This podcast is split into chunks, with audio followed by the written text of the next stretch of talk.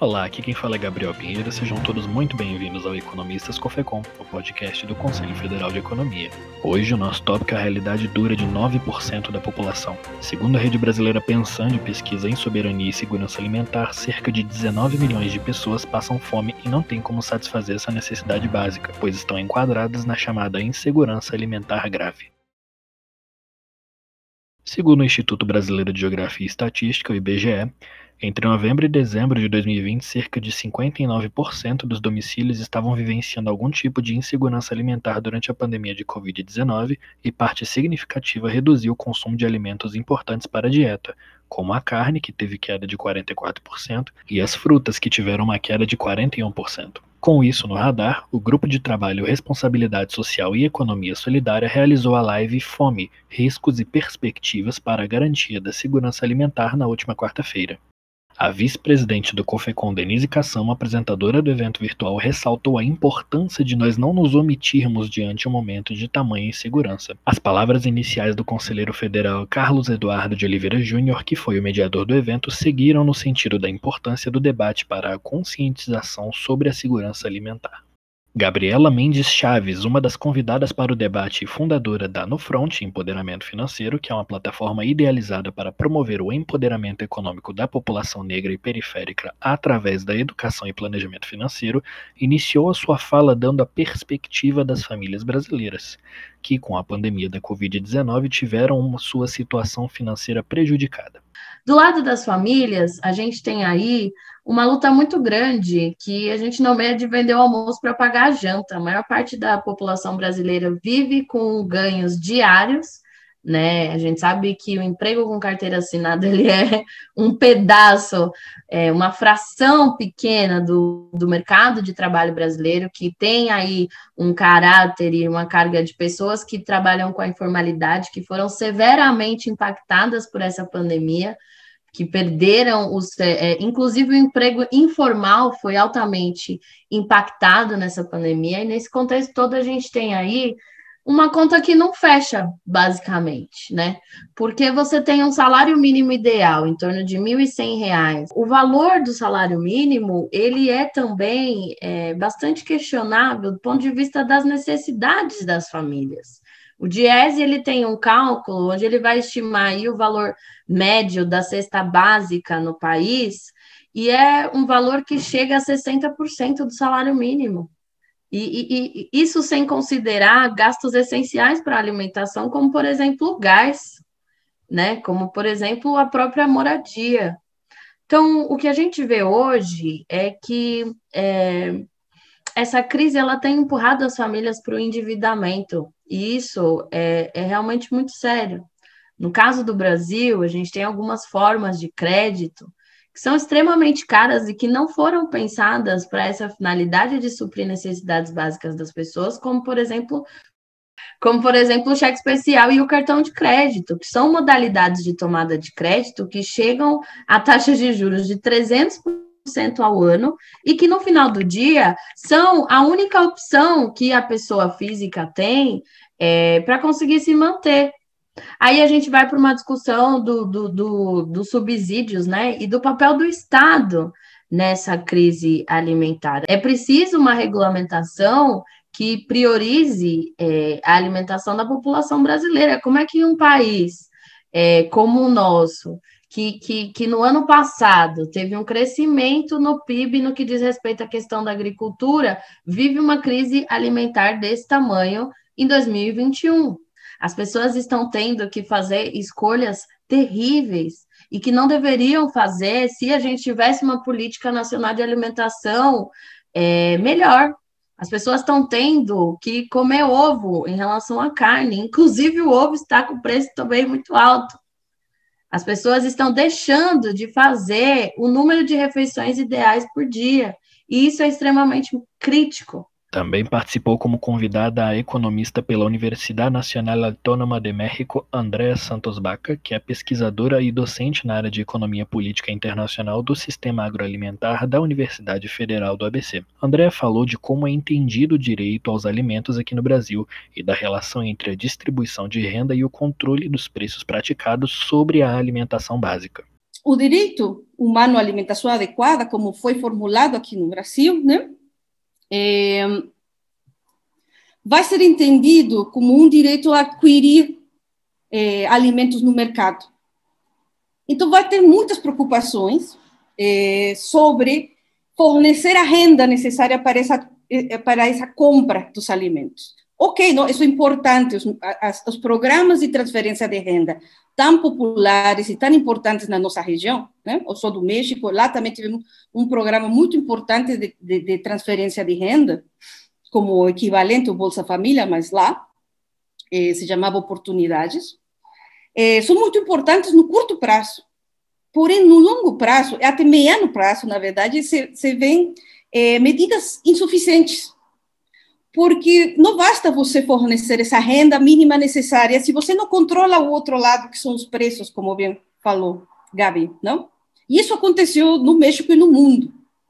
Com o aumento dos preços dos alimentos em 2008, 2011, que foi o maior pico, todas essas pessoas que recebiam sua transferência de renda ficaram sem poder comprar alimentos, porque os alimentos ficaram muito caros. Um pouco como está acontecendo agora, né? Por isso, eu acho que essa aposta pelo mercado é o que a gente tem que desafiar. E teríamos que encontrar uma forma de substituir. Então, se você suma essa dependência ao mercado, essa impotência em relação ao movimento dos preços, mas essa condição precária para adquirir a renda, então qualquer coisa, como foi muito grave, diga, bueno, foi muito necessárias as medidas de isolamento social, mas isso deixou muitas pessoas sem sua fonte de renda, que era informal e era do dia a dia, né? Então, por isso temos essa grande explosão de fome, sumamente preocupante, né? Gustavo Chianca, representante adjunto da Organização das Nações Unidas para a Alimentação e Agricultura no Brasil, nos explicou um pouco sobre como a Organização das Nações Unidas classifica a fome e a insegurança alimentar. Essa fome ela é dividida, basicamente, nos relatórios né, que nós apresentamos, em três esse, esse sistema em três áreas. Não é? Quando nós falamos que saiu do mapa da fome o Brasil e o mundo, a gente está falando da insegurança severa. É? Então, nós temos a, a, segurança alimentar, que é o, onde está o verde, quando as pessoas têm acesso é, aos alimentos de forma segura, nutritiva e ao tempo em que ela necessita. Nós temos a insegurança alimentar de forma moderada, ou seja, quando a pessoa tem problema de se alimentar, não é? Ou seja, ela é, troca a carne pelo ovo, ela troca outros alimentos de, me, de menor qualidade para que ela possa se alimentar, não é? Que talvez ela tenha aquela preocupação é, que a Gabriela disse, trocar o almoço pela janta, ou ter que trabalhar para garantir o almoço ou a janta da noite, porque é no dia a dia que ela consome, mas ela não deixa de se alimentar. A alimentação pode estar é, não de qualidade e não ingerindo os, os alimentos ou as propriedades suficientes que ela necessita. E a insegurança alimentar severa, que é aquela em que a pessoa não tem como se alimentar. Pelo menos uma vez é, é, ao mês, uma vez ao ano, é, ou um, durante um período de tempo, ela não se alimenta, ela não tem o que comer. Né? Essa é, é, é, é a fome alimentar severa.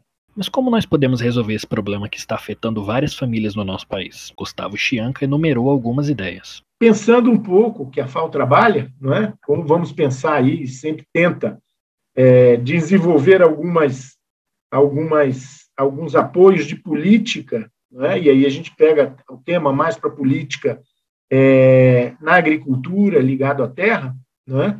então, algumas prioridades que a gente desenvolve é, como advocacy de políticas para o Brasil. Aproximação com governos estaduais e municipais em aliança com a iniciativa privada, é, e isso é bem interessante, essa iniciativa privada é, é tudo, não é? é o terceiro setor, é a agricultura familiar, é, são iniciativas de venda direta, de circuitos curtos né, para o meio urbano, não de forma é, elitista, mas de forma para sim chegar à população que precisa de forma barata. A digitalização, isso é muito importante, conectar o campo, a cidade. Ou seja, hoje, para as pessoas acederem a um cadastro único, para receberem é, auxílio emergencial, elas fazem pela, pelo, pelo celular. Né?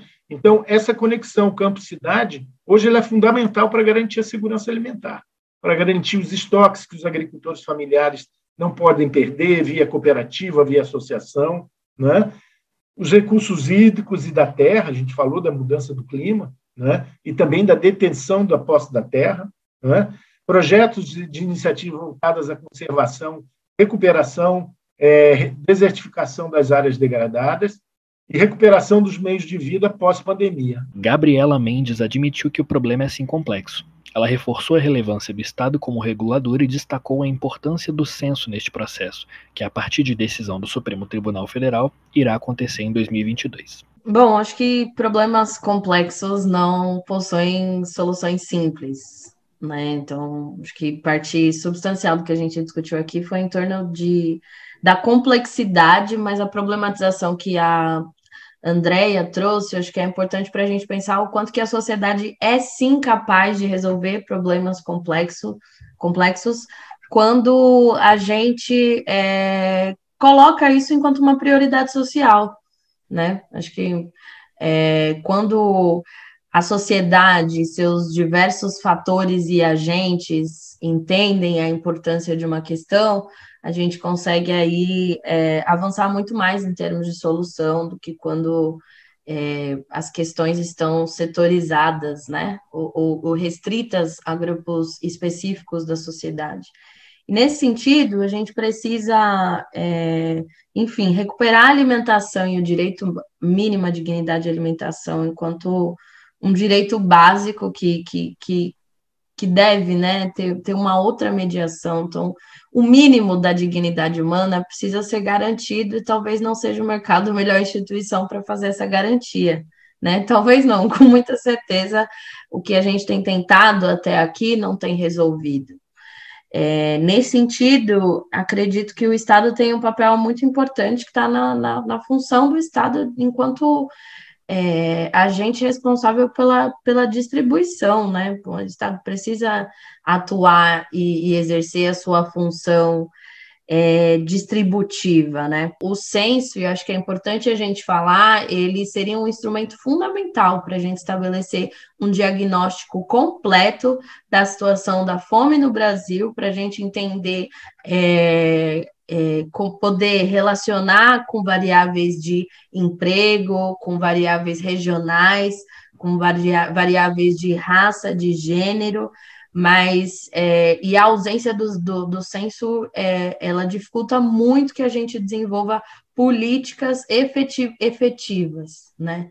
Os dados eles dão para a gente um, um, panorama muito importante do que precisa ser feito. Então, enquanto questão urgente, assim, eu colocaria a importância da gente é, conseguir que o censo seja realizado em 2022, porque essa é uma conversa que não pode começar no ano que vem, essa pressão inclusive dos órgãos internacionais, para que a gente tenha dados de qualidade, ela precisa acontecer nesse momento. É, e, e é, é, isso, os dados são o começo, assim, fundamental para que a gente estabeleça um diagnóstico que case com a realidade brasileira, que tem as suas especificidades e consiga aí incidir sobre a resolução desse problema. Entre governo, sai governo. André Santos Baca disse que as políticas públicas voltadas para a segurança alimentar precisam ser blindadas para que não sejam desmontadas através das alternâncias de poder. E que podemos fazer para evitar, digamos, que não só a alimentação, como eu tentei explicar na minha fala, eh, fique protegida dos caprichos do mercado, do mercado internacional de commodities, né? mas também que fique protegida dos caprichos de qualquer um, né? que estiver eh, as democracias, digamos, as alternâncias políticas na democracia é algo que vai acontecer, porque isso é parte do jogo democrático. Mas como podemos proteger da mesma forma, digamos, o direito da, eh, humano à alimentação adequada dessas também vulnerabilidades, não?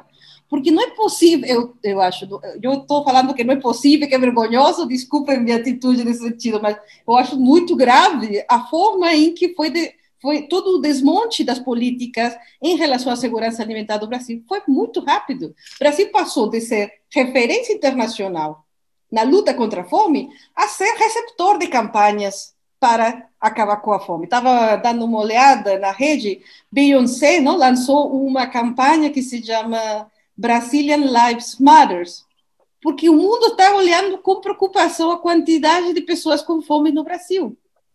Então, é, eu acho que mais que pensar em coisas concretas, porque os brasileiros têm, a população brasileira tem essa experiência, já teve muitos debates sobre isso, né? E Deus preocupar-nos por como também evitar colocar um tipo de cadeado social, né? Para garantir que essas políticas não sejam tão facilmente desmontadas. Ao final do evento, o conselheiro Carlos Eduardo anunciou a adesão do COFECOM à campanha de doação de cestas básicas virtuais Corona no Paredão Fome Não, da rede Gerando Falcões. O projeto conta com uma plataforma de doações que já arrecadou mais de 52 milhões de reais de 96.465 doadores, ajudando mais de 880.930 pessoas. O presidente do COFECOM, Antônio Corrêa de Lacerda, afirmou em nota que, em face da fragilidade dos programas governamentais frente a uma das maiores crises econômicas, sanitárias e sociais, é imprescindível o engajamento das entidades representativas e das forças vivas da sociedade brasileira. A meta do Conselho Federal é a doação de duas mil cestas. É o profissional das ciências econômicas contribuindo com as famílias em estado de vulnerabilidade. Para doar, acesse o www.cofecom.org.br ou clique no link disponível na descrição deste episódio. E o Economistas Cofecom, podcast do Conselho Federal de Economia, vai ficando por aqui. Fiquem atentos ao nosso site oficial e às nossas redes sociais para mais conteúdo do Conselho. Esse podcast é uma produção da equipe de comunicação do Cofecom. Eu sou Gabriel Pinheiro e muito obrigado.